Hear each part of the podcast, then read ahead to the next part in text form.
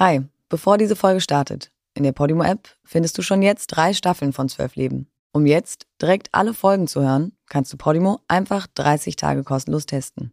Den Link dazu findest du hier in den Show Notes. In dem Moment selber konnte ich das, glaube ich, aber gar nicht verarbeiten, weil ich weiß einfach nur, dass es mir so wahnsinnig schlecht ging und dass ich, ja, dass mein Körper sich so auf allen Ebenen dagegen gewehrt hat und dass ich halt ja nur, nur mich übergeben konnte die ganze Zeit. Und ich glaube, ich hatte überhaupt keinen Raum darüber nachzudenken, was jetzt gerade passiert ist und ob das so hätte sein sollen oder nicht. Bevor wir hier tiefer einsteigen, eine Triggerwarnung. Dieser Podcast enthält Schilderungen von Gewalthandlungen, vor allem von sexualisierter Gewalt und Suizid. Das kann belastend und retraumatisierend wirken.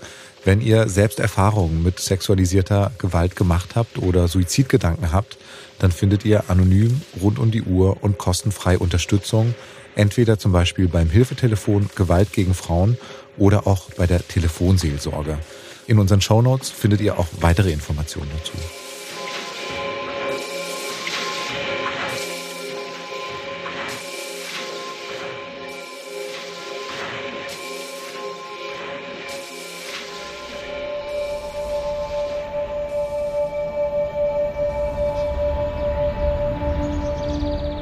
September 2011, Berlin. Es muss ein Freitagnachmittag gewesen sein.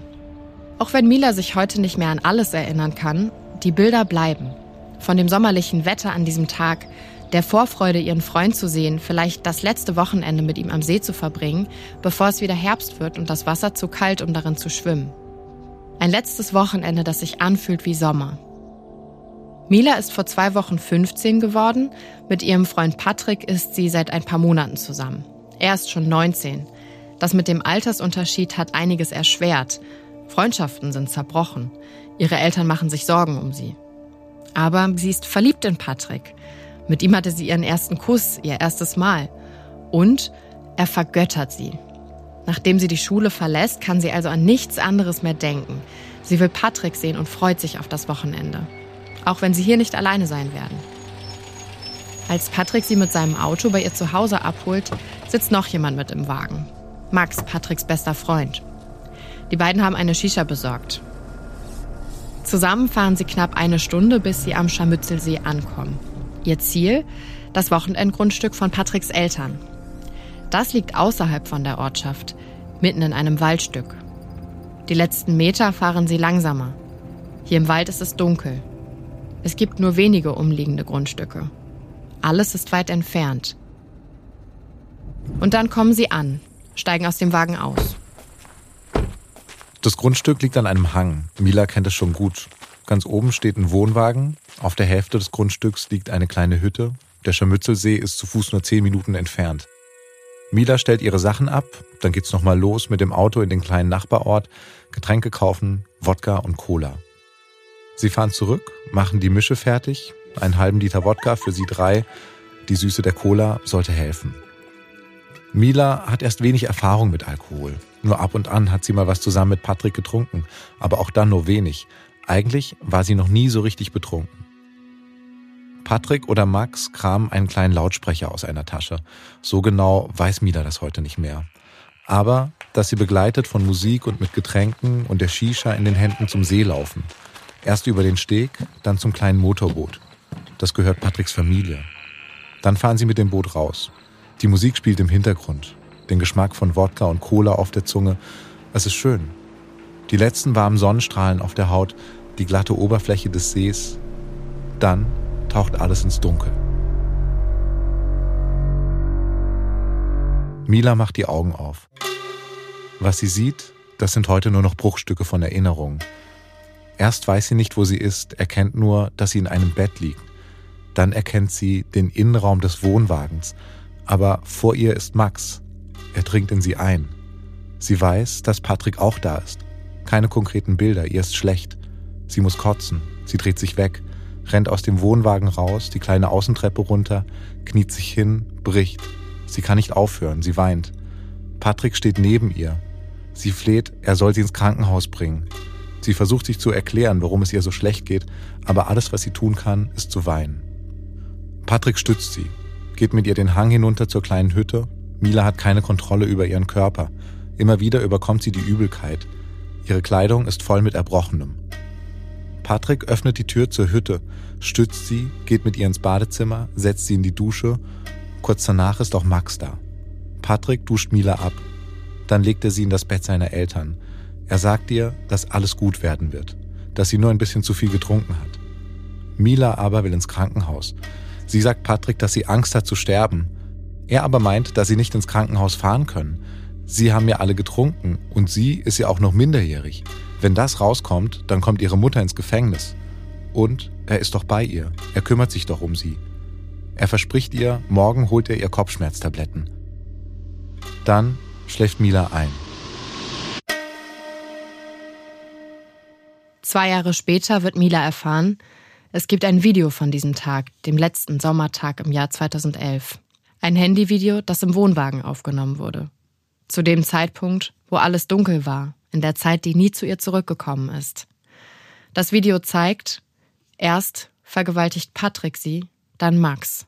Mila selbst ist bewusstlos. Schockiert löscht sie das Video, den einzigen konkreten Beweis für die Vergewaltigung.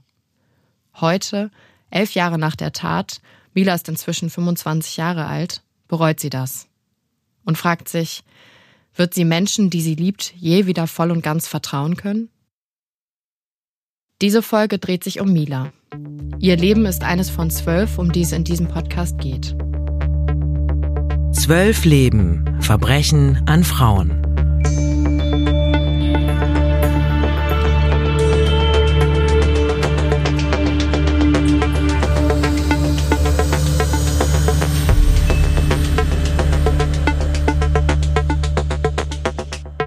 Hi, ich bin Massimo Maio. Ich bin neben Clara einer der Hosts hier von Zwölf Leben. Hi, ich bin Clara Engelin. Ich bin Host und Reporterin dieses Podcasts. Und mir ist es ein Anliegen, hier über Gewalt gegen Frauen bzw. weiblich gelesene Personen zu sprechen, weil es leider auch im Jahr 2022 noch viel zu viele Geschichten gibt, die zeigen, dass diese Gewalt oft eben strukturell ist und dass sie oft verhindert werden könnte, wenn wir mehr Bewusstsein dafür hätten, wenn wir nicht weggucken oder sie übersehen würden. Uns geht es ja in diesem Podcast darum, vor allem aus dem Leben der Betroffenen zu erzählen, der Opfer. Das machen wir in dieser Folge auch. Es geht vor allem um Mila, wobei es wichtig ist zu erwähnen, dass Mila bis jetzt keine rechtlichen Schritte gegen Patrick und Max unternommen hat. Also es gibt keinen Prozess, es gibt kein Urteil, das den Fall aufarbeitet. Patrick und Max heißen eigentlich auch anders. Mila und ihre Freundin Lena haben wir auch andere Namen gegeben, um ihre Identitäten zu schützen. Obwohl es keinen Prozess gab, ist es an dieser Stelle schon nochmal wichtig zu sagen, unsere erste Reaktion auf jeden Fall, bei dem uns eine Betroffene von ihren Gewalterfahrungen erzählt, ist erstmal dieser Betroffenen Glauben zu schenken. Denn der Anteil der Falschbeschuldigungen in Deutschland liegt nur bei circa drei Prozent. Und dazu kommt natürlich auch noch eine riesige Dunkelziffer von Vergewaltigungen, die nicht angezeigt werden. So wie ja eben auch in diesem Fall. Trotzdem gilt juristisch natürlich dennoch, dass ohne eine ermittelte Beweislage erstmal gegenüber TäterInnen die Unschuldsvermutung greift. Im Fall von sexuellen Übergriffen ist das oft ein Dilemma, weil die eben oft schwer oder gar nicht nachzuweisen sind.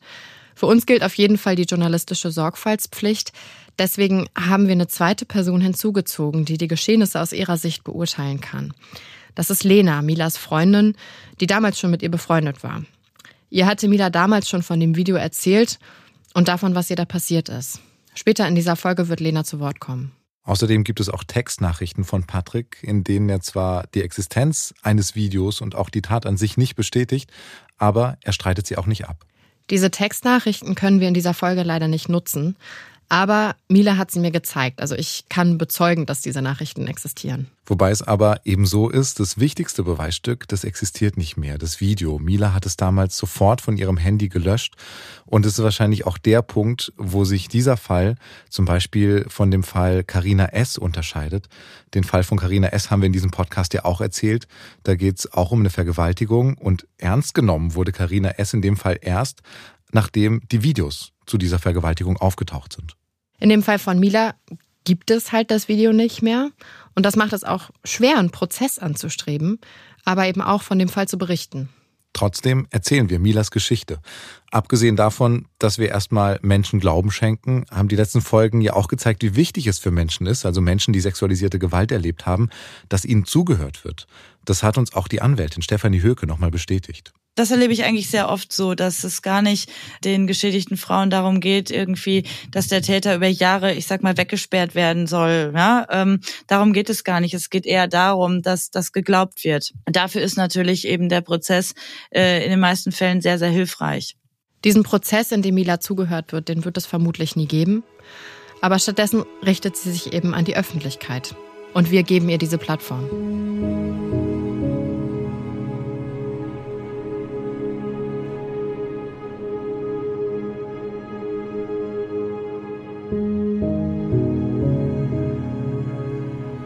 Clara, du warst unterwegs, du hast Mila getroffen. Was für einen Eindruck hat sie auf dich gemacht als Mensch? Also Mila ist so eine Person, so schwer das ist jetzt mal irgendwie so eine Person in, in ein paar wenigen Sätzen zu beschreiben, aber man bemerkt auf jeden Fall direkt, wenn sie den Raum betritt. Sie hat auch so eine Stimme, die direkt auffällt und so ein lautes Lachen, bei dem man einfach mitlachen muss. Und auch sonst, ähm, sie ist groß, also fast 1,80. Sie tritt selbstbewusst auf, ist 25, also bisschen jünger als ich und wirkt aber älter, irgendwie erwachsener auf mich und hat irgendwie so eine, so eine große Schwesterausstrahlung. Eigentlich wollte sie ja ihre gesamte Kindheit und Jugend Opernsängerin werden und hat sich quasi ihre gesamte Freizeit voll auf dieses Ziel fokussiert. Und leider wurde sie dann fürs Gesangsstudium aber nicht angenommen und deswegen hat sie ähm, dann erst Jura studiert und jetzt auf Lehramt. Mila ist natürlich in äh, diesen Jahren viel erwachsener geworden. Sie hat viel erlebt mittlerweile. Bevor wir euch erzählen, wie die Vergewaltigung ihr Leben damals und auch bis heute geprägt hat, wollen wir erstmal gern über Mila von damals sprechen, als sie 14 Jahre alt war. Clara, was wissen wir? Was war Mila mit 14 für Mensch? Da beginnt ja unsere Geschichte. Also Mila ist ein 96er Jahrgang. Aufgewachsen ist sie in Berlin. Die ersten Lebensjahre lebt sie mit ihrer Mutter und ihrem Vater und ihrem kleinen Bruder in Lichtenberg.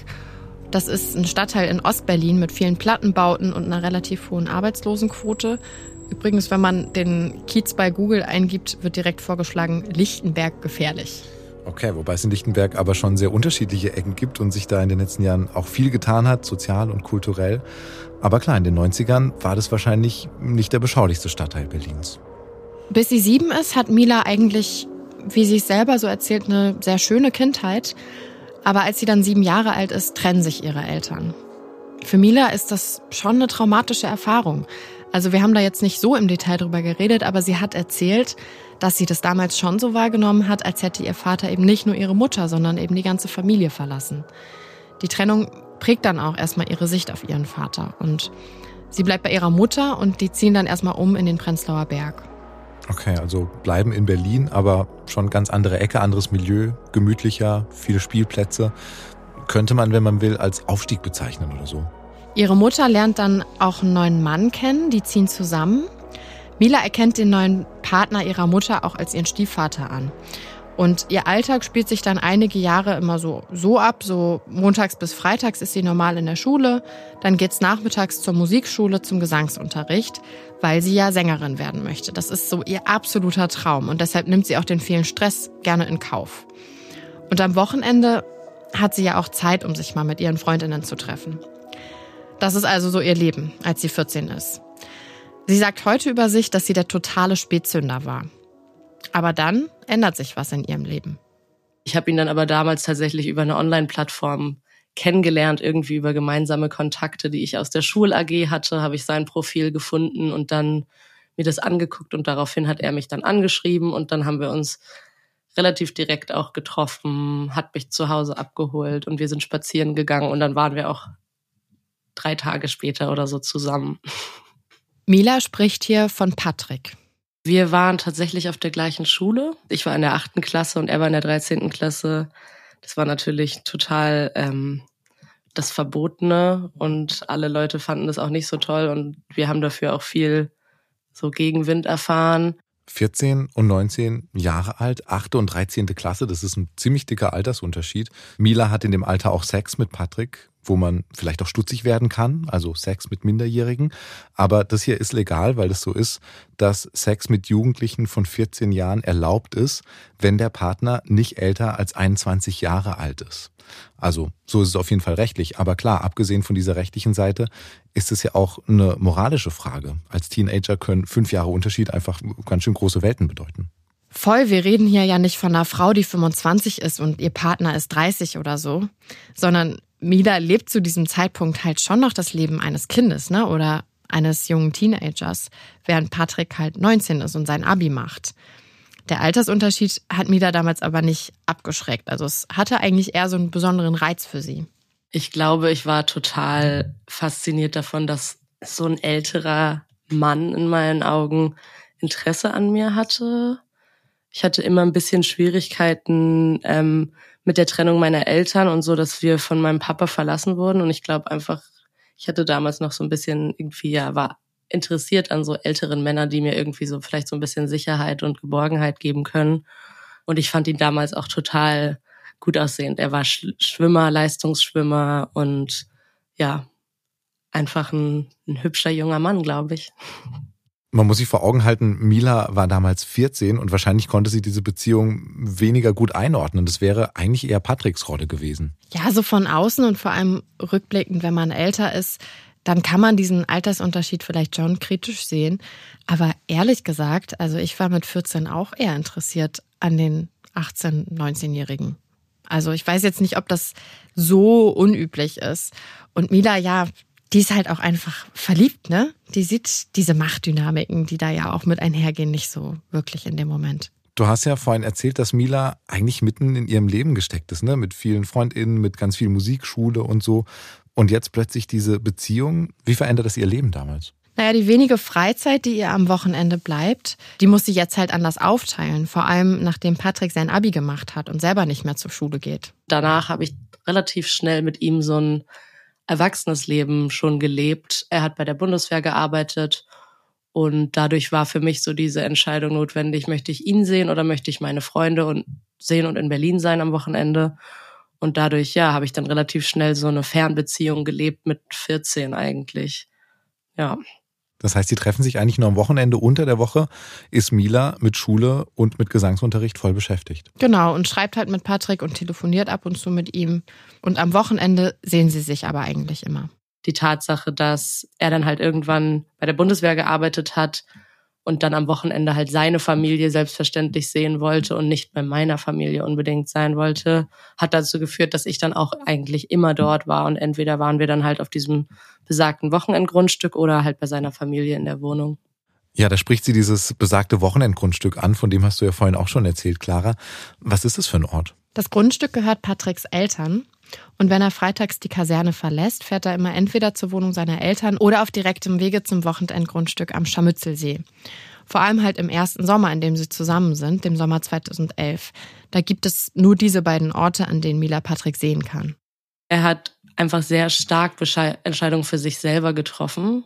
Als ich nämlich irgendwie mal so diesen kurzen Moment hatte, wo ich gesagt habe, ich habe keine Lust, jedes Wochenende auf dieses Grundstück zu fahren und das isoliert mich so von meinen Freundschaften in Berlin, weil ich halt unter der Woche immer super beschäftigt war und gesungen habe, eigentlich jeden Tag in die Musikschule gefahren bin. Und dann hat er nur zu mir gesagt, ja, also du musst dich halt entscheiden, ob du mich sehen willst oder nicht. Wenn du mich sehen willst, dann musst du da hinkommen, wenn nicht, dann nicht. Und das hat halt dazu geführt, dass ich am Ende dann, wenn er von der Kaserne irgendwie kam, bin ich mit seinen Eltern am Freitagnachmittag ins Auto gestiegen und bin mit denen auf dieses Wochenendgrundstück gefahren. Und die haben mich am Sonntagabend wieder mit nach Berlin genommen. Und ja, meine Freundschaften sind dann dementsprechend natürlich eher eingegangen, würde ich sagen. Auch wenn das für Mila natürlich stressig ist, immer dieses Rumgefahre, nie einfach mal bei sich zu Hause sein können am Wochenende, findet sie es schon auch schön, da am See zu sein. Also man ist vielleicht so zehn Minuten zu Fuß zum See gelaufen. Von daher fand ich das halt auch als junges Mädchen von der Sache toll, dort immer zu sein am Wochenende oder den Sommer über, weil wir halt immer am See waren, dann dieses kleine Motorboot hatten und dort schwimmen konnten das ganze Wochenende. Aber Mila fährt nicht immer nur mit Patricks Eltern zum Grundstück. Was nämlich ganz gut passt, ist, dass Mila eine beste Freundin hat, Lena. Und Patrick ist auch schon super lange mit Max befreundet. Und zusammen sind sie in dem Sommer quasi auf so einen Vierer gespannt. Also verbringen den Sommer dann auf dem Grundstück und schwimmen viel und fahren mit dem Boot raus, alle vier. Die waren auch Kindheitsfreunde, genau wie ich und meine beste Freundin. Und ich weiß, dass die Jungs das immer cool fanden. Auf dem See halt am Abend konnte man auch ein bisschen schneller mit dem Boot fahren, weil die Wasserpolizei da nicht mehr ihre Runden gedreht hat. Ich finde, es klingt alles irgendwie ziemlich vertraut. Es klingt, wenn man das so hört, erstmal nach einem ganz schönen, typischen Teenie-Sommer.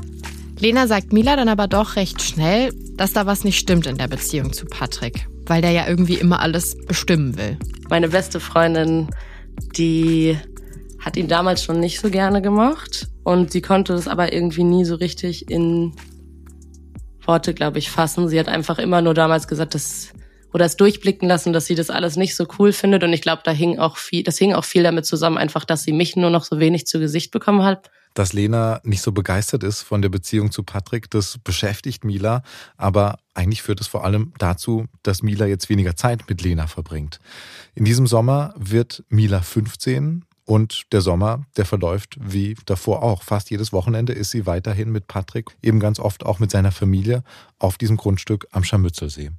Meistens schlafen Mila und Patrick in dem Wohnwagen, der ja auch auf dem Grundstück steht, während seine Eltern in der Hütte weiter unten auf dem Grundstück ein Schlafzimmer haben. Das heißt, die Eltern haben wahrscheinlich nichts dagegen gehabt, dass Mila und Patrick auch Sex haben. Ich glaube schon, dass die Eltern damit auch ein Stück weit gerechnet haben müssen, wenn sie die beiden da alleine im Wohnwagen schlafen lassen. Legal ist es ja, wie gesagt, auch. Trotzdem kann man sagen, ein gewisses Machtgefälle war ja schon da, weil Mila auch einfach keine sexuellen Vorerfahrungen hatte. Ne? Sogar das erste Mal Alkohol hat sie ja mit ihm getrunken. Und Patrick hingegen hatte schon sexuelle Erfahrungen mit mehreren Menschen. Sie hat mir erzählt, Patrick war mein erster Kuss, mein erster Sex, alles. Weißt du denn, wie das ihre Beziehung beeinflusst hat? Also was hat es mit der Beziehung gemacht, dass er da so viel mehr Erfahrung hatte als sie? Ja, das hat schon was ausgemacht. Also Patrick hatte wohl schon auch einen Dreier und hat Mila auch immer wieder gefragt, ob sie sowas nicht auch mal zusammen machen wollen, weil er das eben auch mal mit ihr erleben möchte. Vor allem geht es ihm aber darum, dass er sehen will, wie ein anderer Mann vor seinen Augen mit Mila Sex hat. So als eine Art Erniedrigung für ihn. Aber Mila teilt diese Fantasie nicht.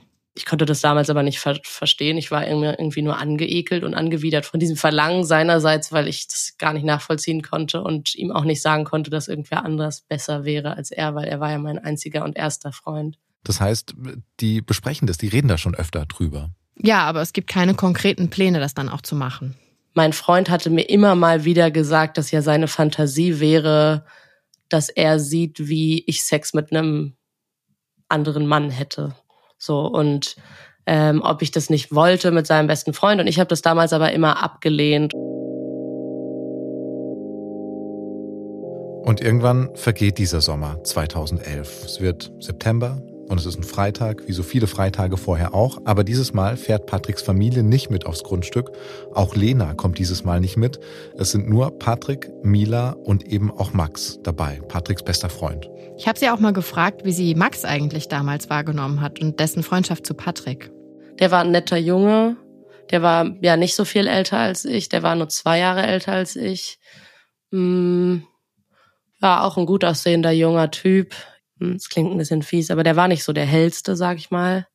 Ähm, und das hat aber mein bester Freund auch so gesehen, aber die konnten sich immer perfekt über Autos unterhalten und haben den ganzen Tag über Autos gefachsimpelt. Und ja, ich fand es irgendwie nett, dass sie so eine Jungsfreundschaft hatten, die so gut und intakt war. Und es hat mich, glaube ich, auch einfach so ein bisschen immer an diese Freundschaft mit meiner besten Freundin erinnert die ja auch so lange schon funktionierte und auch so eng war. Und mit den beiden, diesen beiden besten Freunden, ist Mila an diesem Freitagabend auf dem Grundstück von Patricks Eltern. Das ist relativ außerhalb des Orts, da ist ein Campingplatz und dann gibt es im Wald verteilt immer so einzelne Grundstücke, die sind auch relativ groß und dieses Grundstück war irgendwie so an einem Hang, so dass das ganze Grundstück abfallend am Hang lag und oben stand der Wohnwagen und dann kam irgendwie auf Hälfte des Grundstücks diese Hütte und um einen rum war, wie gesagt, nichts. Einfach nur, ja, dunkler Wald. Und von diesem Grundstück fahren sie dann nochmal kurz weg, fahren in den Nachbarort und kaufen Wodka und Cola. Ja, und dann sind wir wieder zurückgefahren und haben uns da unsere Sachen geschnappt und sind runter zum Boot gelaufen. Zum Steg erstmal und dann zum, aufs Boot rauf und ja, haben dort angefangen, ein bisschen Musik anzumachen. Wir hatten so einen kleinen Lautsprecher und die Shisha anzumachen und zu trinken. Also wieder ein ganz normaler Abend für Mila. Von außen wirkt es auf jeden Fall erstmal so. Teenager, die Spaß haben, die Musik hören, die was trinken. Nur, dass sie vermutlich niemand sieht, weil die Grundstücke hier sind weit voneinander entfernt und der See, der ist bis zu eineinhalb Kilometer breit. Und irgendwo auf diesem See, während es dunkler wird, setzt Milas Erinnerung aus. Meine Erinnerung setzt dann eigentlich erst wieder ein, als ich, ja, also ich habe auf einmal die Augen aufgemacht und wir waren im Wohnwagen und sein besagter ähm, bester Freund damals hat mich in dem Moment vergewaltigt und ich bin ja aufgeschreckt und musste mich direkt erbrechen eigentlich und bin aus diesem Wohnwagen herausgerannt und ja, musste mich total übergeben, wusste gar nicht, was mir, mit mir geschieht. Und ja, habe irgendwie geweint und mich die ganze Zeit ja erbrochen und meinen Freund angefleht, dass er mich ins Krankenhaus fahren soll, weil es mir wirklich ganz schlecht ging. Ich konnte es auch überhaupt nicht erklären. Ich wusste gar nicht, was mit mir los ist. Und er hat mich dann genommen, das weiß ich noch, so unterm Arm und hat mich zu dem Haus gelaufen, vom Wohnwagen zum Haus gelaufen und ja, ich musste mich die ganze Zeit weiter übergeben. Ich konnte auch, ich konnte auch gar nicht auf, aufhören und ich, ja, ich wusste nicht so richtig, wo ich bin, was gerade los ist. Und dann sind wir ins Haus hinein und er hat mich in die Dusche dort gesetzt und hat mich mit seinem besten Freund zusammen abgeduscht, weil ich total, ja, voller Erbrochenem war. Und hat mich dann ins Bett seiner Eltern dort gelegt und hat zu mir gesagt, dass alles gut ist und ich habe nur ein bisschen zu viel getrunken und es ist alles gut, er passt auf mich auf. Und ich habe ihm gesagt, dass ich bitte ins Krankenhaus will, weil ich habe Angst, dass ich sterbe ähm, und dass ich vielleicht eine Alkoholvergiftung habe. So, es kann ja gerade gar nicht sein und er soll mich doch ins Krankenhaus fahren und er hat dann nur gesagt, nee und das können wir jetzt nicht machen und wir haben ja alle getrunken und es geht jetzt auch nicht, weil sonst, ich bin ja minderjährig, sonst kommt meine Mama noch ins Gefängnis. Ähm, und er holt mir morgen Kopfschmerztabletten und dann wird schon alles wieder gut sein. Ja, und dann bin ich, glaube ich, eingeschlafen.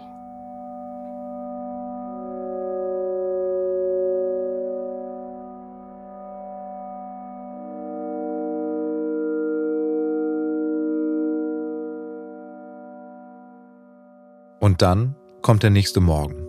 Als Mila morgens aufwacht, liegt sie noch immer im Bett von Patricks Eltern, in dieser kleinen Hütte auf dem großen Grundstück von seiner Familie, wo es keine direkten Nachbarn gibt.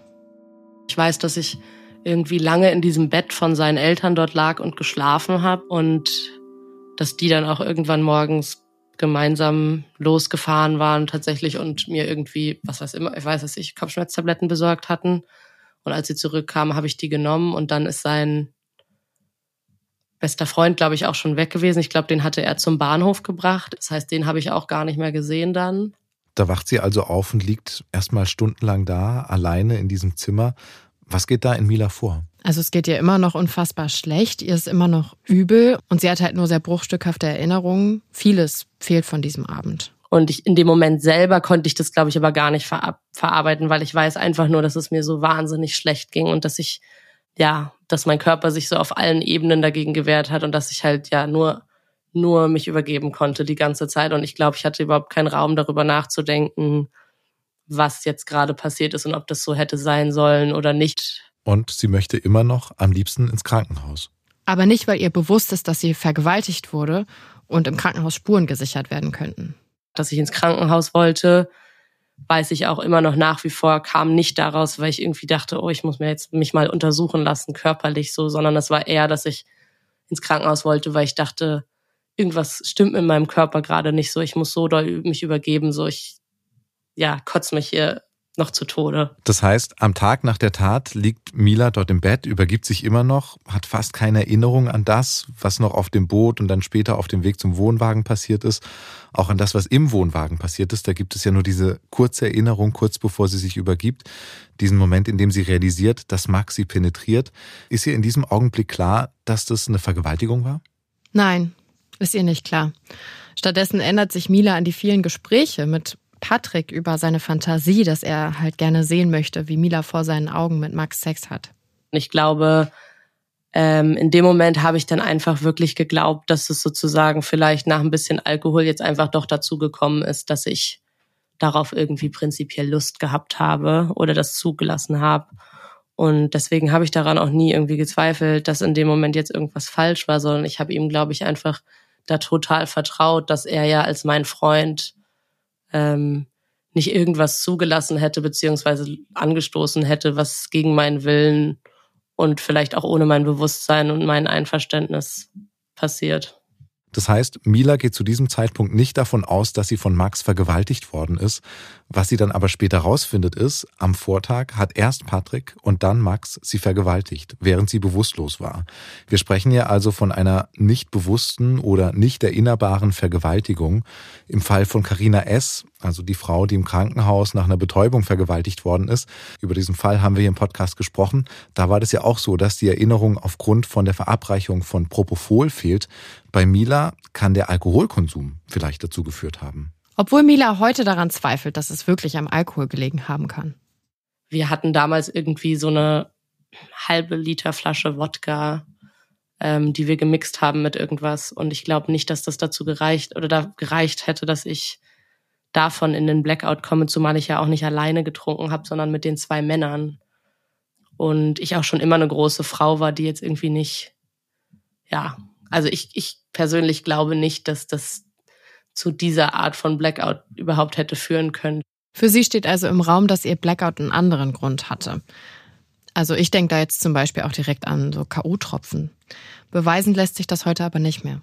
Aber zu dem Zeitpunkt, von dem wir jetzt gerade sprechen, also ein Tag nach der Tat, da geht Mila immer noch davon aus, sie hat einfach zu viel Alkohol getrunken und hatte in diesem Zustand dann einvernehmlich Sex mit Max. Ja, aber abgesehen von ihrem schlechten körperlichen Zustand, merkt sie auch zu diesem Zeitpunkt schon, dass es ihr einfach nicht gut geht mit dem, was da passiert ist. Meine Gefühle waren, glaube ich, wirklich eher, dass ich mich voll geschämt habe und dass ich dachte, oh mein Gott, so, da kann ich mit niemandem drüber reden, weil das ist für alle irgendwie, also es ist für mich selber so total beschämt und für alle anderen ist es bestimmt total krass. Man darf ja auch nicht vergessen, dass meine ganzen Freundinnen zu dem Zeitpunkt alle teilweise noch nicht mal Sex hatten und ich war dann quasi schon, ich habe dann quasi schon sowas gemacht.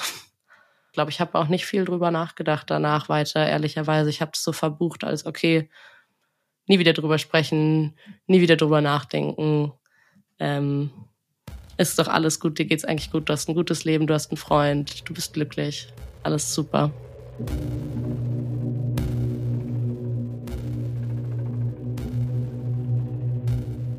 Das heißt, Mida versucht, ihre Gefühle zu ignorieren, sie versucht, alles von sich zu schieben, verbietet sich jeglichen Gedanken an dieses Wochenende. Ich habe mit dem Traumatologen Oliver Schobe drüber gesprochen, was für eine Rolle das hier denn spielt, dass Mila sich nur an so wenig erinnern kann. Alle Substanzen, die verhindert, dass man sich erinnert, erschweren die Verarbeitung der entsprechenden Traumatisierungen sehr, weil gerade die Erinnerung ermöglicht, das wieder richtig zuzuordnen und letztendlich das gesamte Ereignis zu verstehen und damit zu verarbeiten. Man kann also davon ausgehen, direkt nach der Tat kann Mila das Geschehene kaum verarbeiten, weil sie eben nur so wenige Erinnerungen daran hat. Die meiste Zeit verbringt Mila an diesem Wochenende also in diesem Bett von Patricks Eltern. Und über den Vortag sprechen sie auch nicht nochmal. Sie hat eher ein schlechtes Gewissen, dass sie sich übergeben hat und Patrick sich um sie kümmern musste. Oh mein Gott, ich habe mich vollgekotzt von oben bis unten und er hat mich da rübergebracht an dieses Haus und hat mich geduscht und hat mir noch am nächsten Tag Kopfschmerztabletten besorgt und so. Oh, das ist so ein lieber und toller. Mila und Patrick verbringen also den Rest des Wochenendes auf diesem Grundstück und dann geht es auch wieder zurück nach Berlin. Ich weiß nur, dass wir ganz normal wieder nach Berlin gefahren sein werden am Sonntag und ich vermutlich, ja, ich zu dem Zeitpunkt war meine Mama, glaube ich, schwanger mit meinem kleinen Bruder. Das heißt, ja, ich habe eigentlich immer nur versucht, ihr nicht zu Last zu fallen. Mila hat also zu diesem Zeitpunkt immer noch Angst, dass wenn rauskommt, dass sie so viel Alkohol getrunken hat, dass es zwei Konsequenzen geben könnte, die für sie beide total furchtbar gewesen wären. Zum einen, dass ihre Mutter Probleme mit der Polizei bekommt und zum anderen, dass sie Patrick nicht mehr sehen darf. Genau, und deshalb verschweigt sie halt alles rund um dieses Wochenende. Und dann am Montag ging meine Schule wieder los und unter der Woche war ich wirklich immer wahnsinnig beschäftigt. Und ja, ich habe dann einfach nur gedacht, dass ich darüber am besten selber nicht mehr nachdenken sollte, weil es ja auch keinen Anlass gibt für mich darüber nachzudenken, weil ich ja auch jetzt eben mit niemandem darüber sprechen kann. Und ich glaube, das war schon ein bisschen auch schwierig für mich, weil ich eigentlich ein sehr aufgeschlossener und ähm, vielredender Mensch bin, der gerne auch so die Gefühle mit anderen teilt und auch Meinungen von anderen einholt. Aber in dem Fall war das halt ja einfach keine Option. Mila tut also so, als hätte es dieses Wochenende quasi nie gegeben und versucht wieder in ihren normalen Alltag zurückzufinden. Also montags bis freitags ist sie voll fokussiert auf die Schule und den Gesangsunterricht und am Wochenende sieht sie dann Patrick. Also alles wie immer. Nach außen hin hat sich nichts verändert. Aber Mila zieht doch eine Konsequenz. Also ich wollte halt danach auf keinen Fall wieder Alkohol trinken, weil ich so dachte, okay, wenn das passieren kann, dann ist es ja schon schrecklich. Das finde ich sehr spannend und finde ich auffällig hier. Mila gibt sich ja selber die Schuld an dem, was passiert ist. Ne? Sie hat zu viel Alkohol getrunken. Sie hat sich voll gekotzt und ihr armer Freund, der musste sich dann darum kümmern. Wenn sie das nicht getrunken hätte, nicht gemacht hätte, dann wäre das ja alles nie passiert. Der Blackout und der angeblich einvernehmliche Sex mit Max. Ja, und an dieser Wahrnehmung ändert sich auch nichts, weil Patrick sagt Mila nicht, was wirklich passiert ist. Zumindest nicht in den zwei Jahren, in denen sie noch zusammenbleiben werden.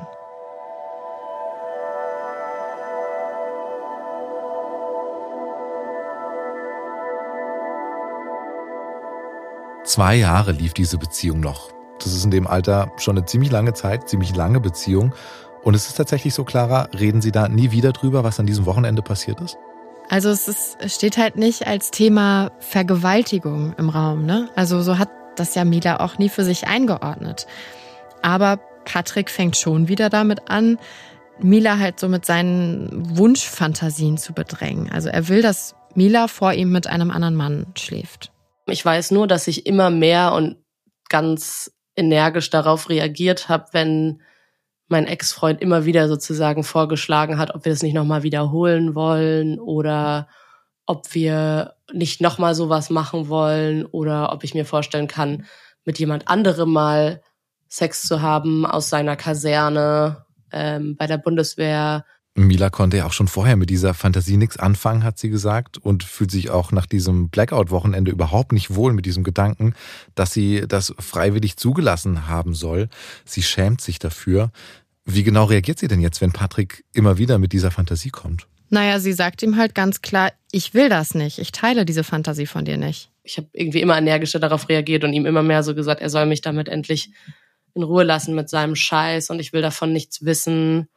Und Patrick, akzeptiert er diese Ablehnung? Nicht wirklich, nee. Der sagt ihr immer wieder, dass das so seine ultimative Fantasie ist und dass er das halt nochmal unbedingt mit ihr zusammen erleben will. Und Mila, die hat auf diese Gespräche aber gar keine Lust mehr. Irgendwann ist diese, hat sich, die, die Stimmung hat sich geändert, genau. Und ich habe irgendwann halt zu ihm auch gesagt, dass er mich mit seinem perversen Scheiß in Ruhe lassen soll und dass ich auf diese perverse Scheiße keine Lust mehr hab. So halt, aber so dass ich jetzt irgendwie Flashbacks bekommen habe und so eher eigentlich nicht, sondern es war wirklich, dass ich einfach dachte, Mann, nur weil das quasi einmal vorgefallen ist, bedeutet ja jetzt nicht, dass das irgendwie immer wieder sein muss. Und ja, das war dann irgendwie komisch am Ende und wir haben, hatten dann halt auch irgendwie immer weniger miteinander Sex. Mila wollte ja mit niemandem über dieses Wochenende sprechen, aber das scheint ja trotzdem so. Mit Patrick wurde es immer wieder zum Thema und sie wurde da auch ziemlich herausgefordert, wie das klingt. Aber das führt nicht dazu, dass sie sich da an mehr erinnern kann, was da passiert ist, oder? Ja, Flashbacks so in dem Sinne gibt's keine, aber man merkt an Milas Verhalten schon, dass das Gespräch irgendwie was in ihr triggert. Also man kann sagen, Milas Strategie, nicht mehr über dieses Wochenende nachzudenken, das wird hier von Patrick gebrochen. Traumatherapeut Oliver Schubbe sagt dazu. Also wenn die Strategie, die man entwickelt hat und von der man abhängig ist, um sich sozusagen in Balance zu halten, wenn die versagt, wenn die unmöglich gemacht wird, dann kommt das Trauma auch wieder zum Tragen. Ob Milas Verhalten jetzt wirklich darauf zurückzuführen ist, dass sie in diesen Momenten mit ihrem Trauma konfrontiert wird oder sie einfach genervt davon ist, immer wieder über diese sexuellen Fantasien zu sprechen, die sie einfach nicht teilt, das kann man jetzt aus heutiger Sicht nicht so richtig sagen. Aber es ist eindeutig, dass dieses ganze Thema Mila hat Sex mit einem anderen Mann einfach absolut Patricks sexuellen Fantasien entspricht. Und Mila da aber einfach weder drüber nachdenken noch drüber sprechen möchte. Der Gedanke an die Nacht an sich fand ich nicht erregend, beziehungsweise auch die hypothetische Vorstellung, sowas nochmal zu wiederholen oder mit irgendwem anderen zu haben, war für mich auch zu dem Zeitpunkt auch in keiner Weise was, was ich ja unbedingt gewollt hätte. Es wird auf jeden Fall klar, dieses Thema, das wird in der Beziehung immer mehr zu einem Konfliktpunkt. Ja, und was dann auch noch dazu kommt, ist, dass sich die beiden halt mehr und mehr in völlig unterschiedlichen Lebensphasen befinden. Ne? Also das führt zu so einer gewissen Distanz, sowohl räumlich als auch emotional. Weil Mila ist inzwischen 17, sie ist immer noch stark eingebunden mit Schule und Gesangsunterricht. Patrick ist mittlerweile 21 und lebt in einer anderen Stadt. Wenn sie sich sehen, haben sie fast keinen Sex mehr. Und dann erfährt Mila, Patrick hat dort, wo er jetzt lebt, schon eine andere Freundin. Das gibt ihr dann den Rest und dann trennen sich die beiden. Nach der Trennung ging es mir erstmal so eine Woche ganz schlecht und ich habe halt irgendwie alles angezweifelt, was ich so damals in meinem kleinen jungen Mädchenleben hatte und war total verletzt natürlich. Und das hat sich dann aber relativ schnell eigentlich gelegt und meine Mama war damals total für mich da und meine beste Freundin war für mich da und ich habe auch damals, das war eigentlich ganz glücklich, dadurch, dass ich ja noch in diesem Schulalltag war, ich war die ganze Zeit Schülerin, auch relativ schnell wieder Freundschaften irgendwie sozusagen zurückgehabt. Und das hat sich dann natürlich auch so unter meinen Freundinnen rumgesprochen, dass er diese andere Freundin da hatte. Und ähm, wir waren alle ganz entsetzt von diesem Verrat quasi. Ja, so dass es bei mir dann umgeschlagen ist in ein, ich will mit dem auf gar keinen Fall mehr irgendwas zu tun haben. Das ist ja eigentlich eine ziemlich tragische Trennung für sie. Also das war Milas erster Freund, mit dem war sie über zwei Jahre zusammen, hat sich so viel an ihn angepasst und dann betrügt er sie. Ich finde es beeindruckend, wie sie so beschreibt, wie gut sie sich aufgefangen gefühlt hat von ihrer Umgebung. Und es geht ihr ein paar Monate nach der Trennung dann eigentlich auch wieder ziemlich gut. Sie hat dann ihren 18. Geburtstag und in ihrem Leben läuft eigentlich alles super, bis sich Patrick dann so zwei, drei Monate nach der Trennung wieder bei ihr meldet und sagt, er will sie wiedersehen und er will nochmal mit ihr sprechen. So über die Trennung und über die ganze gemeinsame Zeit. Mila geht darauf ein und fährt dann also zu der Wohnung seiner Eltern und trifft ihn da. Und ja, dann hat er mir gesagt, dass er das ja alles total bereut. Er war von der jetzt auch wieder getrennt und das ist doch alles nicht das Wahre. Und er, ja, er will mich so gerne zurückhaben und ähm, er hat ja gemerkt, dass er mich doch noch total liebt und ob ich ihn nicht zurückhaben will. Und dann habe ich gesagt, nee, ähm, definitiv nicht. Und dann hat er gesagt, ja, aber er denkt ja noch so viel an mich und äh, immer wenn er an, auch an mich denkt, das macht ihn immer noch total an. Das scheint mir schon so ein bisschen auffällig, oder? Immer wenn er von seinen Gefühlen von Mila erzählt, dann geht scheinbar immer um Sex. Er will sie vor allem, um seine Fantasien zu befriedigen, so wirkt es. Also, als würde er sie sexualisieren, sogar in so einem Rahmen von so einem Gespräch, wo es ja eigentlich darum geht, dass er sie betrogen hat über Monate. Ja, so sieht Mila das selber auch. Also, sie ist total abgeschreckt davon und ist sich auch dann echt sicher, so der kann mir gestohlen bleiben. Ich weiß noch, wie ich damals so mit meinen, ich war dann, glaube ich, gerade 18, ähm, ganz empowered nur gesagt hat zu ihm, gesagt habe zu ihm, dass ich mit ihm nichts mehr zu tun haben möchte. Und noch während ich diesen Satz eigentlich gesagt habe, bin ich in die Straßenbahn eingestiegen und bin wieder zu meinen Eltern zurückgefahren. Ja, und was dann an dem Abend passiert, das weiß Mila noch ganz genau. Sie fühlt sich gut und sie ist richtig stolz auf sich, dass sie Patrick so die Stirn geboten hat. Und sie verbringt dann den Abend so ganz entspannt, holt sich auf dem Weg nach Hause noch eine Packung Eis und guckt mit ihrer Mutter und ihrem Stiefvater zusammen Fernsehen. Und abends liegt sie dann in ihrem Bett und schaut auf ihr Handy. Und dann sieht sie, sie hat eine Nachricht von Patrick bekommen. Der hat ihr ein Video zugeschickt. Dazu schreibt er, dass ihn das, was im Video zu sehen ist, immer noch total geil macht. Ja, dann habe ich auf das Video geklickt und das Video war ein Video von dieser besagten Nacht von vor in dem Moment dann zweieinhalb Jahren oder knapp drei Jahren wo man halt gesehen hat, was da alles passiert ist, nämlich dass er und sein damaliger bester Freund mich nacheinander vergewaltigt haben und ich anteilnahmslos auf diesem Bett im Wohnwagen lag und davon gar nichts mitbekommen habe und die das mit dem Handy gefilmt haben. Und ich auch ja in keiner Weise in irgendeiner Form da mitgemacht habe, sondern wirklich da einfach nur lag.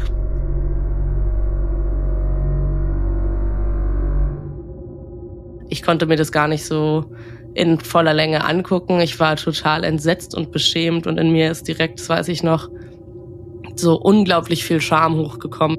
An das, was Mila da sieht, hat sie ja keine Erinnerung. Es sind die Momente vorm Aufwachen, der Beweis, dass die Geschichte, die sie sich selbst erzählt, nie die Wahrheit war. Eine Geschichte, die von Patrick bis dahin auch nie aufgeklärt worden war. Das, was Mila auf diesem Video sieht, ist, wie ihr Freund Patrick sie vergewaltigt, während sie bewusstlos ist und dann seinen Freund dabei filmt, wie er das Gleiche tut. Und danach war sie mit diesem Menschen ja noch zwei Jahre zusammen. Aber auch nachdem sie das Video gesehen hat und es löscht, Patrick schreibt, dass wenn er es nicht löscht, sie zur Polizei geht, das ist immer noch nicht der Punkt, an dem Mila wirklich realisiert, dass es genau das war, eine Vergewaltigung. Ich glaube, das war, ist immer noch nicht bei mir angekommen irgendwie. Aber was bei mir halt dann ganz krass einfach war, war, dass also ich weiß, dass ich mir Ewigkeiten immer gesagt habe, er ist ein perverses Schwein und er ist so ein perverses Schwein und das hat zumindestens dann dazu geführt, dass ich gedacht habe, jetzt muss ich mal darüber sprechen. Also Mila fängt hier jetzt an, über das zu reden, was sie da erlebt hat. Zum ersten Mal erzählt sie jemandem von diesem Wochenende im September 2011, und zwar ihrer besten Freundin Lena, der Person, die Patrick von Anfang an misstraut hatte. Das hat sie mir halt dann alles auf einmal erzählt. Also zum Zeitpunkt der Trennung wusste ich nicht ähm, von dem Abend im Garten, dass sie Sex mit dem besten Freund gehabt hat vor ihm. Und ähm, also habe es erst erfahren, dass sie es auch wusste, aber mir, also wusste, dass sie wach geworden ist in dieser Situation. Ähm, und hat mir dann auf einmal halt alles erzählt, was da passiert ist und von diesem Video. Wichtig ist auch zu betonen, Lena spricht hier aus der Perspektive, die sie damals im Alter von 18 Jahren auf die Situation hatte. Ne? Also damals sprechen sie und Mila noch von Sex anstatt von einer Vergewaltigung. Wir haben einfach darüber gesprochen, wie, wie, wie, wie es dazu kommen konnte und wie schrecklich es ist, weil sie sich ja ganz offensichtlich nicht daran erinnern konnte und haben hinterfragt, ähm, was kann da passiert sein. Sie wollte das nie, das war nie eine Option. Dieses Video nimmt ganz schön viel Raum ein in Milas Gedanken. Die wenigen Szenen, die sie dann ertragen konnte, sich anzuschauen, die spielen sich so immer und immer wieder in ihrem Kopf ab. Und dann halt auch das Wissen, dass sie mit diesen Menschen ja auch immer wieder geschlafen hat, ne, über Jahre, während er sich halt auch immer und immer wieder dieses Video angeschaut hat. Also Sie will einfach nur vergessen, aber das kann sie nicht. Aber sie hat angefangen, darüber zu sprechen, was ja auch wichtig ist für sie. Erzählt sie denn auch ihrer Familie davon? Erzählt sie ihrer Mutter? Nee, sie lebt gar nicht mehr bei ihrer Mutter, sondern sie ist zwischenzeitlich bei ihrer Tante eingezogen. Es ist nämlich so, dass obwohl sie eigentlich immer ein sehr gutes Verhältnis zu ihrer Mutter hatte, die sich dann die Monate davor einfach zu viel gestritten haben. Wir haben uns einfach immer mehr in die Haare gekriegt und aus heutiger Sicht glaube ich, dass es viel damit zusammenhängt, dass halt zwischen uns so was ganz Großes, Unausgesprochenes stand, was keiner von uns so richtig einordnen konnte. Ich habe vielleicht irgendwie eigentlich von ihr Hilfe gewollt und sie hat mir die Hilfe aber nicht geben können, weil sie gar nicht wusste, dass ich Hilfe will. Also mit ihrer Mutter spricht sie nicht, aber es gibt neben Lena schon auch noch eine andere Person, der sie sich öffnen kann. Sie vertraut sich ihrer Tante an. Ich weiß noch, dass wir bei ihr beide auf dem Balkon saßen und Zigaretten geraucht haben und da habe ich ihr das dann erzählt und sie war dann eigentlich die erste, die zu mir gesagt hat, so, also sie hat total angefangen zu weinen und hat dann zu mir gesagt, du weißt aber schon, dass dass das eine Vergewaltigung ist, aber oder ist dir das nicht klar? Und dann war ich irgendwie nur so, hm, äh, ja, keine Ahnung. Ich glaube, ich habe das noch versucht, so ein bisschen schön zu reden. Und dann hat sie gesagt, ey, das geht überhaupt nicht. Und sie meinte so irgendwie, kommt mir das alles ein bisschen komisch vor und wie, wie auch immer, selbst wenn du nur betrunken warst, dann ist es trotzdem eine Vergewaltigung. Von diesem Gespräch erzählt Mila dann auch ihrer Freundin Lena und ja, zusammen benennen sie es dann zum ersten Mal als das, was es ist. Eine Vergewaltigung. Das hat natürlich verschiedenste Gefühle ausgelöst. Ekel ihm gegenüber, Unverständnis, wie er das machen konnte. Ähm, so ja, einfach komplett, oh, ja, schlechte Gefühle ihm gegenüber. Und ähm, Traurigkeit für sie, dass sie das erlebt hat und dass oder dass sie in so jungen Jahren schon so schlechte Erfahrungen ähm, sammeln musste.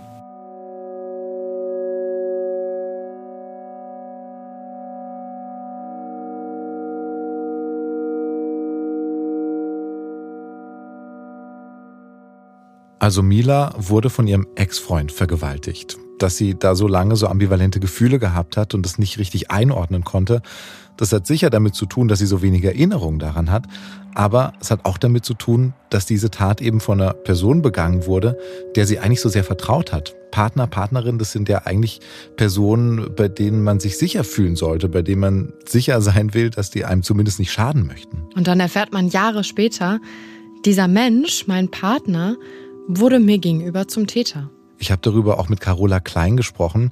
Sie arbeitet als psychosoziale Beraterin bei LARA, der Fachstelle gegen sexualisierte Gewalt an Frauen in Berlin. Also es kommen sehr viele Frauen, die einen Übergriff erlebt haben und jetzt erstmal wissen möchten, wie soll das weitergehen, was kann ich tun aber auch viele Frauen, die dieses Thema für sich behalten haben, die sich vielleicht noch niemandem anvertraut haben und wo es auch schon sehr viele Jahre her ist, die auch merken, dass sie nicht mehr damit fertig werden, manchmal ausgelöst durch Vorfälle in ihrem Bekanntenkreis, manchmal auch ausgelöst durch Fernsehbeiträge oder Zeitungsartikel. Äh, das kann dann dazu führen, dass die Frauen merken, ich möchte jetzt auch darüber reden und ich möchte etwas tun. Und Carola Klein hat mir auch gesagt, dass das keine Ausnahme ist, dass Frauen sexualisierte Gewalt durch ihre Partner erleben. Also grundsätzlich kann man das vielleicht so grob, äh, ist unsere Einschätzung, 30 Prozent ist in der Tat Partnerschafts- oder familiäre Gewalt. Das können natürlich auch ähm, Angehörige sein, Vater, Onkel, Bruder oder eben der Lebenspartner. Ein weiteres Drittel ist, sind Übergriffe im, ich sag mal, Dating-Bereich. Also eine Person, mit der wir noch nicht so viel Kontakt hatten, also mit der die Frau vielleicht sich zwei oder dreimal getroffen hat. Und ein weiteres Drittel sind eben auch Fremdtäter natürlich. Ich habe mir dazu auch mal die kriminalstatistische Auswertung zur Partnerschaftsgewalt vom BKA von 2020 angeschaut. Und hier steht, im Jahr 2020 gab es 15.061 gemeldete Fälle von Frauen, bei denen es um Vergewaltigung, sexuelle Nötigung, sexuelle Übergriffe ging. Bei nur 3.321 Fällen wurde der Partner als mutmaßlicher Täter angegeben. Okay, diese Zahlen vom BKA, die weichen so ein bisschen ab von dem, was Carola Klein aus ihrer Arbeitspraxis äh, sagt. Hier beim BKA ist der Anteil der partnerschaftlichen Gewalt geringer, aber man muss natürlich auch von einer ziemlich großen Dunkelziffer ausgehen, gerade bei partnerschaftlichen Gewaltdelikten. Denn besonders bei sexuellen Übergriffen in der Partnerschaft sind die Frauen viel, viel weniger in der Lage und bereit, sich zu öffnen und sich Unterstützung zu suchen.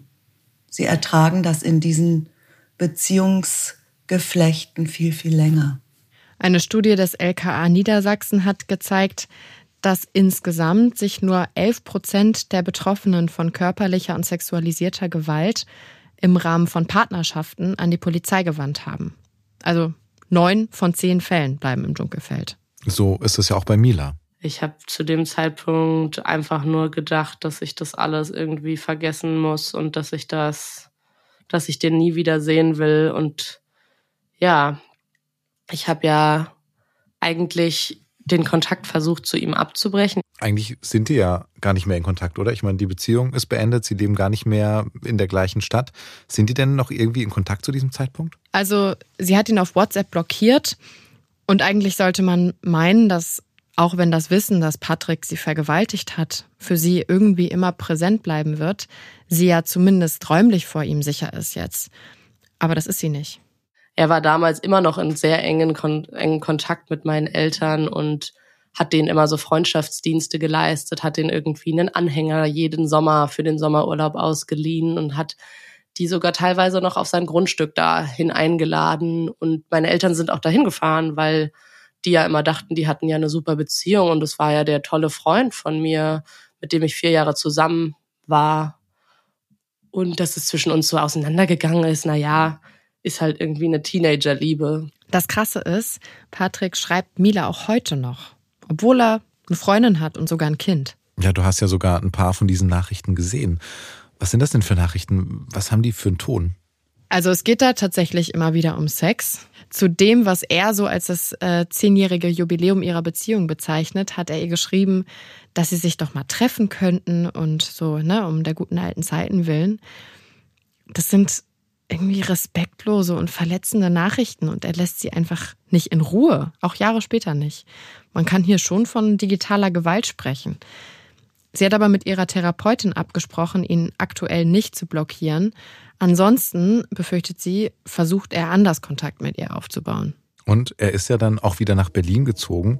Zwar nicht in Milas Stadtteil, aber Mila hat auch erzählt, wie sie im großen Berlin mal Max über den Weg gelaufen ist, zufällig in einem Laden am Zoologischen Garten. Da war sie wie versteinert, ist sofort raus, kein Blickkontakt, kein Wort. Und die Anspannung von dieser Begegnung, die fällt bei ihr erst im Laufe des Tages wieder ab. Also auch wenn Berlin groß ist, es gibt da trotzdem eine Möglichkeit, es gibt trotzdem so eine Art von Nähe. Ja, und manchmal ist das schwer zu ertragen der Ort, all die Erinnerungen. Ich wollte einfach nur ganz, ja, ganz viel Abstand von dem gewinnen und deswegen habe ich auch nicht mehr zu Hause gewohnt, weil ich, glaube ich, einfach nur weit weg wollte und mein ganzes Leben hinter mir lassen wollte und ja, mit meiner Mutter und mit meiner Familie hatte ich auch eh kein gutes Verhältnis mehr. Mila macht auf jeden Fall ihr Abi, zieht dann auch bei ihrer Tante aus, steht auf eigenen Füßen, studiert Jura, aber so ein richtig wie so ein Start ins Leben fühlt sich das für sie nicht an. Ja, die letzten Jahre ist auch einfach zu viel weggebrochen. Also sie hatte ja diesen Traum, Gesang zu studieren. Das hat sich nicht realisiert. Und dann, wie gesagt, ist auch das Verhältnis zu ihrer Mutter schon lange nicht mehr so gut wie früher.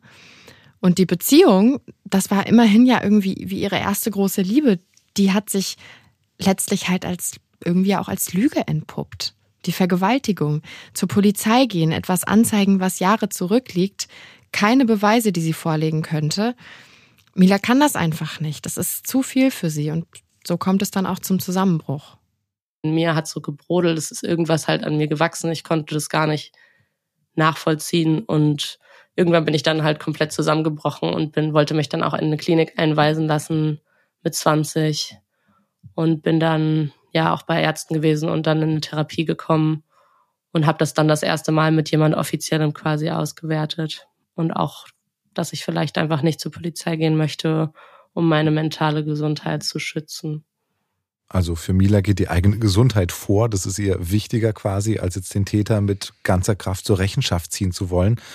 Die psychosoziale Beraterin Carola Klein, die kann das auch nachvollziehen. Die Polizei und die ermittelnden Behörden die beschäftigen sich damit, was ist strafrechtlich relevant und muss jemand dafür zur Verantwortung gezogen werden. Und damit beschäftigen sie die sich und unter Umständen werden dann eben auch Strafen ausgesprochen. Aber die Unterstützung für Opfer von diesen Straftaten, das ist nicht die Aufgabe. Deswegen ist es sehr, sehr wichtig, dass es möglichst viele Organisationen gibt, die Opfern von Straftaten und speziell von Sexualstraftaten unterstützen und die auch den Frauen Informationen weitergeben, was passiert überhaupt, wenn ich anzeige, wie läuft das weiter. Aber Mila entscheidet sich erstmal nicht, diesen Weg zu gehen, entscheidet sich Patrick und Max erstmal nicht anzuzeigen, eben für ihre mentale Gesundheit. Wie geht's Mila damit heute, Clara? Besser. Der Moment, in dem sie zusammengebrochen ist, wo sie dann einfach nicht mehr weiter wusste, das ist jetzt fünf Jahre her. In diesem Zeitraum wurde sie therapeutisch begleitet und hat die Erinnerung an das Geschehene auch von ihrer Therapeutin dokumentieren lassen, für den Fall, dass sie sich doch eines Tages für eine Anzeige entscheidet. Obwohl es ihr besser geht, ist es doch so. Dieser Tag im September 2011, der lässt sie nicht los, der prägt ihre Beziehungen bis heute. Wie verletzlich sie sich allein halt fühlt, wenn sie mit jemandem Sex hat, für den sie Gefühle hegt. Aber heute versteht sie, woran das liegt. Auch wenn die Erinnerungen nicht zurückkehren werden. Sie versteht einfach, welche Rolle das gespielt hat in ihrem Leben und warum sie sich heute so fühlt und verhält, wie sie es tut. Ohne meine Therapie wüsste ich nicht, wo ich wäre und ich wüsste auch ehrlicherweise, also es klingt jetzt so hart, aber ich wüsste nicht, ob ich irgendwie vielleicht nicht mehr am Leben wäre, weil ich wirklich, mir es wirklich so schlecht ging zeitweise. Und mittlerweile ist Mila auch an dem Punkt, dass sie sich doch auch vorstellen könnte, vielleicht eines Tages die mutmaßlichen Täter anzuzeigen. Ich weiß, dass ich noch jahrelang habe, um das anzuzeigen. Und ich will mich da gerade nicht mit stressen. Ich bin gerade sehr ja, fleißig für mein Studium, für den Abschluss und ich will mir gerade das nicht antun, einfach persönlich. Und da bin ich vielleicht auch ein bisschen selbstsüchtig gerade an dem Punkt, aber mir geht's gerade zu gut, als dass ich mir das jetzt versauen möchte mit so einem Prozess. In Deutschland ist es so, dass die Verjährungsfrist für Vergewaltigung und für schwere Sexualdelikte mindestens 20 Jahre beträgt. Das heißt, Mila hat auf jeden Fall noch Zeit. Ich habe auch mit Stefanie Höke darüber gesprochen, der Anwältin, um was für eine Anzeige es sich hier vielleicht handeln würde. Und sie geht da von einer möglichen Anzeige wegen Vergewaltigung und Erstellung heimlicher Bildaufnahmen aus. Aber sie sagt eben auch, dass der wichtigste Beweis, also dieses Video fehlt, das würde es für Mila ziemlich schwer machen, falls sie sich für eine Anzeige entscheidet. Und Stefanie Jöke meint auch, auf keinen Fall sollte die psychische Belastung von so einem möglichen Prozess außer Acht gelassen werden. Das muss man sich natürlich eben immer hinter, muss man immer hinterfragen, äh, ist das der richtige Weg hier für mich?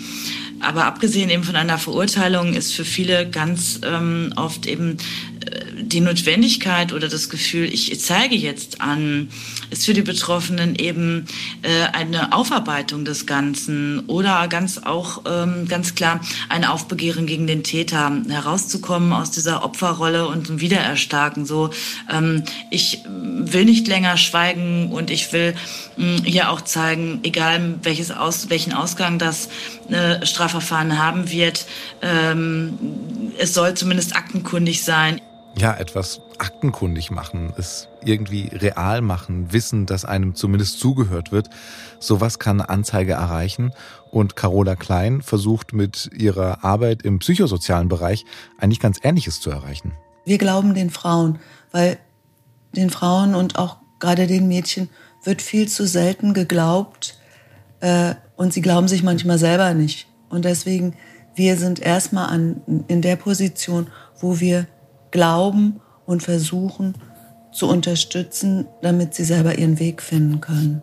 Natürlich wünschte sich Mila, sie hätte dieses Video nie gelöscht. Früher gewusst, dass sie vergewaltigt wurde. Die Worte dafür gefunden. Sich früher selbst geglaubt. Heute will sie Lehrerin werden, überlegt eine Zusatzausbildung als Sexualpädagogin zu machen, damit nicht andere 15-Jährige ähnliches durchleben müssen wie sie keine elf Jahre des Versuchs, darüber zu reden, es zu verstehen. Ich hätte mir gerne gesagt, dass ich nicht so eine Angst haben muss und dass ich mich nicht so schämen muss, weil ich einfach nichts falsch gemacht habe. Und das ist auch was, was ich selber total ja wichtig finde, dass es alle Frauen verstehen, dass egal in welchem Rahmen das stattfindet, wenn es gegen euren Willen oder eure Einverständniserklärung passiert, dann müsst ihr euch niemals dafür schämen und egal wie groß sich die Scham auch in dir selber anführt, das ist nicht deine Schuld.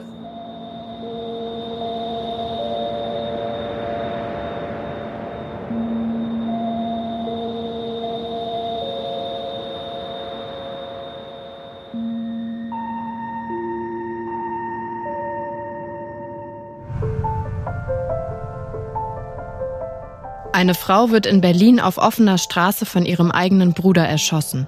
Diese Frau hieß Hatun Sürücü. Das Verbrechen an ihr ging vor 17 Jahren als sogenannter Ehrenmord durch die Presse. Ein Begriff, der diskutiert werden sollte. Genau das tun wir in der nächsten Folge Zwölf Leben. Zwölf Leben, Verbrechen an Frauen ist ein Podcast von Podimo, produziert von Bose Park Productions. Moderation Clara Engelin und Massimo Maio. Recherche und Redaktion Helen Schulte, Madeline Petri und Clara Engelin. Autorin Helen Schulte. ProduzentInnen Sue Holder und Chris Guse. Schnitt und Sounddesign Madeline Petri, Mats Leubner, Luca Karduk, Pascal Mokrosch, Alexander von Bargen, Simon Uta Kirschei und Fabio Lautenschläger.